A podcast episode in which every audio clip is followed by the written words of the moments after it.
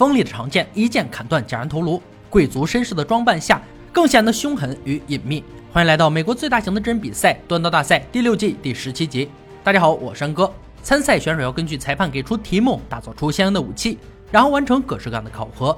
冠军可以获得一万美金的奖励。班、老白、乐哥等三位评委早已就绪，欢迎挑战者们登场。查德、寇迪、道格、艾许。四人将在锻工坊展现自己的锻造技艺。三回合制，每轮淘汰一人，最后剩下的夺得冠军头衔。裁判揭开红布，本轮锻造武器爪刀，刀柄末端皆有独特指环，用来隐藏武器。小巧轻便的弯刀灵感来自致命虎爪，在近身战时以雷霆之势勾穿敌人。打造要求如下：用幺零九五钢锻造爪刀，做出相同对刀，一体结构，敲出指环，刀身长度介于三点五到四英寸。三小时锻造计时开始。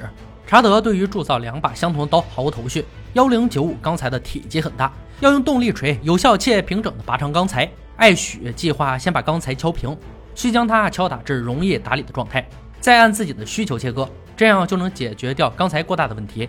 道格则决定先把钢材切成两半，再同时扔进锻造炉，会节省很多时间。他成为了立即得到两块钢的人。时间过去一个小时。寇迪先用打孔器钻深刀根，打造出一个指环，然后在铁针尖角上开始转动并敲击，完成一把刀后，再以相同的步骤做出第二把。查德要从锻造刀尖开始，心里一直默念要做出自己的风格。评委发现他的武器形状有些背道而驰，但他对惯用的方式深具信心。好吧，查德，祝你成功。艾许的锻造方式是从刀尖一路到刀尾，逐渐塑造整个刀身，每次都要做出两倍的量，已经让他身心疲惫。道格在敲打过程中发现行不通，钢材金属太多了，后悔之前把钢切成两半，现在只能切到末端，重新延伸刀身。寇迪的进度很快，已经开始装饰其中一个爪刀刀尖。他也明白锻造出刀型困难重重，希望接下来一切顺利。查德完成刀尖形状后，准备打造指环。为了不让部分钢材推移刀侧边，他需要在合适的位置钻孔。时间还剩一个小时。道格听到这个消息后，脊背都凉了。对他来说，虎爪的弯度很难拿捏。他们必须一样，因此增加了很多难度。艾雪的情况似乎不太妙，因钢材过短，没能按照预期尽快打出指环。好在奋力敲击后，情况有所好转。他还有三十三分钟来调试与淬火。道格第一个淬火，第一把和第二把结果完全相同，没有任何翘曲，刀身笔直。他的进度已经领先群雄。看来你大爷终究还是你大爷。寇迪深知热处理阶段逃不掉，淬火后拿出来观察，刀身扎实且很直。查德同样也完成淬火环节，在他心目中，这把刀独特的外观会让评委喜欢。艾许在最后关键时刻淬火，效果不错，很成功。裁判喊停的声音响起，选手们放下工具，等待评委检测。艾许的虎爪第一个上，其中一把握起来很舒服，达到规格；另一把刀刃则是直的，使手承受很大压力。如果进入下一轮，要让他可以自然握拳。道格的两把刀刀柄都多出两英寸，但好的地方是两把刀一模一样，指环对准中心，抓握时效果很好。寇迪的武器很重，两个指环的标准并不相同，还需要进一步塑造。查德的刀身偏离样品，没做成向内弯曲的形状。有指环的剥皮刀才不是评委想要的。裁判宣布查德在本轮被淘汰，让我们欢送一直自我良好的查德打包回家。至少他做出了优秀的剥皮刀。剩余三位选手进入下一回合，要求在刀柄上刻上坚实纹理，清理指环，使其变成功能齐全的武器。这次节目组更加疯狂，只给一个小时制作时间。计时开始，寇迪打算先用研磨机修整日环，以最快的速度解决掉瑕疵。道格因刀身过长的问题，得切掉刀柄的一英寸，然后再焊接回去。艾许计划先切掉指环，添加钢材后焊接，使它变得厚实。可焊接时出现了小插曲，因为钢材堆叠有空隙，焊了两次才算成功。寇迪做出刀型后，开始制作坚实纹理。但想要两把纹理一致的作品，显然并不容易。艾许延长了刀柄，他对自己的指环很有自信。剩下的就是刻纹理。道格让刀刃更完美，在研磨机上打磨良久，但同时也磨掉了很多钢材。寇迪其中一个指环不是完美的圆形，但已经没有时间改正了。他现在必须要打磨刀刃应付测试。选手们都在利用最后的时间处理瑕疵，让武器刀刃更锋利，手感更好。随着十秒倒计时响起。选手们不得不放下工具，接受评委检测。首先是扳的强度测试，他会拿武器刺激钢板检测武器结构。艾许首当其冲，第一把刀刃穿刺钢板后，继续挽动木板。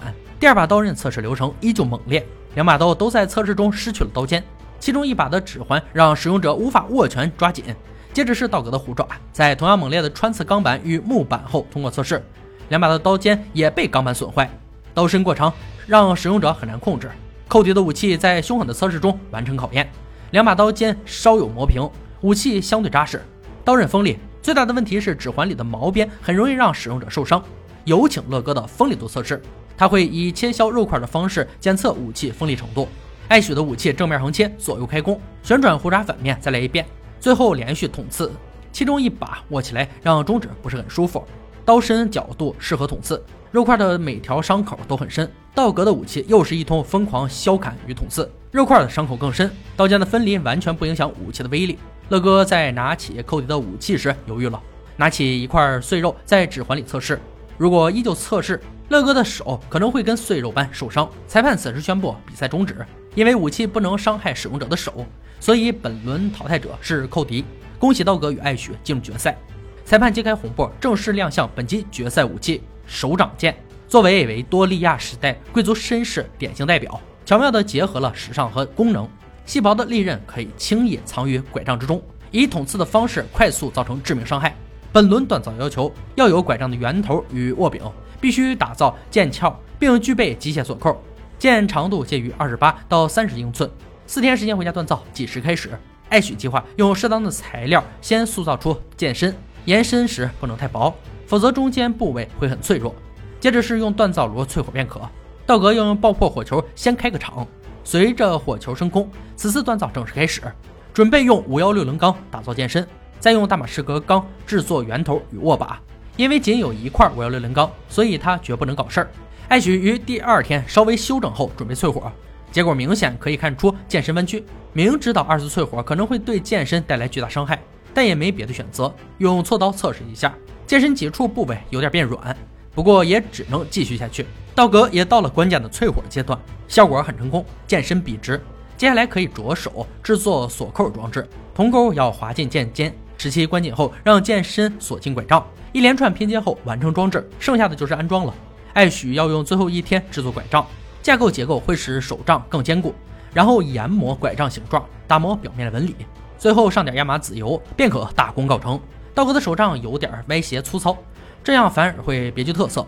最后给大马士革钢做丝孔连接剑柄，坚固的碳钢导致打孔时丝锥发生了断裂，没办法，只能换成黑檀木制作圆头。虽然不如大马士革钢漂亮，但组装后看起来效果也不错。四天时间结束，为了显现决赛武器的优雅高尚，本轮测试地点临时更换为寒冷的户外。首先是乐哥的杀戮测试，将攻击假人检测武器的致命程度。道格的手杖剑先来，捅刺横砍各种致命部位，最后一刀假人头颅瞬间倒地，手柄弯曲的部分很是顺手，刀刃锋利，捅刺和砍切非常利落。最后的艾许登场，同样又是一招上跳下砍，砍砍断了。这部分断裂表示它有些粗糙，多数是回火改变了剑的结构。艾许的武器断送了争夺冠军的机会，只能接受淘汰，黯然退场。让我们恭喜道格获得一万美金，冠军之位实至名归。以上就是锻刀大赛第六季第十七集的内容。本集决赛武器手杖剑，最早诞生于十八世纪中后期，欧洲绅士们的专用武器，将其具有杀伤力的决斗剑随之佩戴，以便可以随时随地的应对城市中潜在的威胁。同时，手杖剑的隐蔽性也可以让他们不会因为被警察发现带剑上街。虽然拐杖剑风潮已退，但仍在许多电影中有一席之地。比较熟悉的就是大侦探福尔摩斯。好了，今天解说就到这里吧，我们下期再见。